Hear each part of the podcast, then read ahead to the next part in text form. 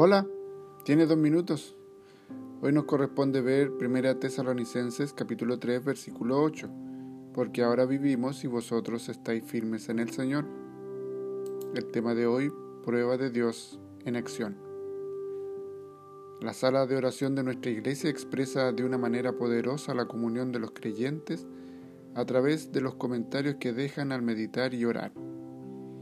Ya sea escrito en el libro de oración en la mesa, en una nota en la pared o garabateada en la pizarra, cada expresión de intercesión, alabanza u oración contestada es un testimonio de que Dios ha estado obrando en la vida de cada uno.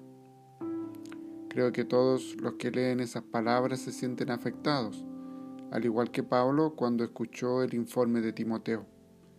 Después de predicar en Tesalónica, Pablo, Timoteo y sus compañeros misioneros habían sido expulsados de la ciudad por los opositores del Evangelio. Hechos 17. En los días y semanas siguientes Pablo se sentía inquieto, pensando en los nuevos creyentes en Tesalónica, esperando que pudieran superar la persecución. Después de enviar a Timoteo de regreso y luego al escuchar el informe de Timoteo sobre la vitalidad espiritual y el crecimiento de los creyentes allí, Pablo sabía que a pesar de los obstáculos por el Evangelio, Dios estaba obrando en Tesalónica.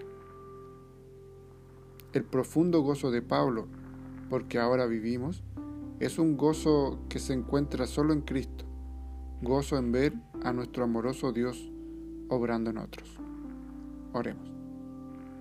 Mi Señor y Dios, lléname de verdadero gozo al ver el crecimiento de tu iglesia y lo que tú estás haciendo en el nombre de Jesús. Amén. Que Dios te bendiga y gracias por tu tiempo.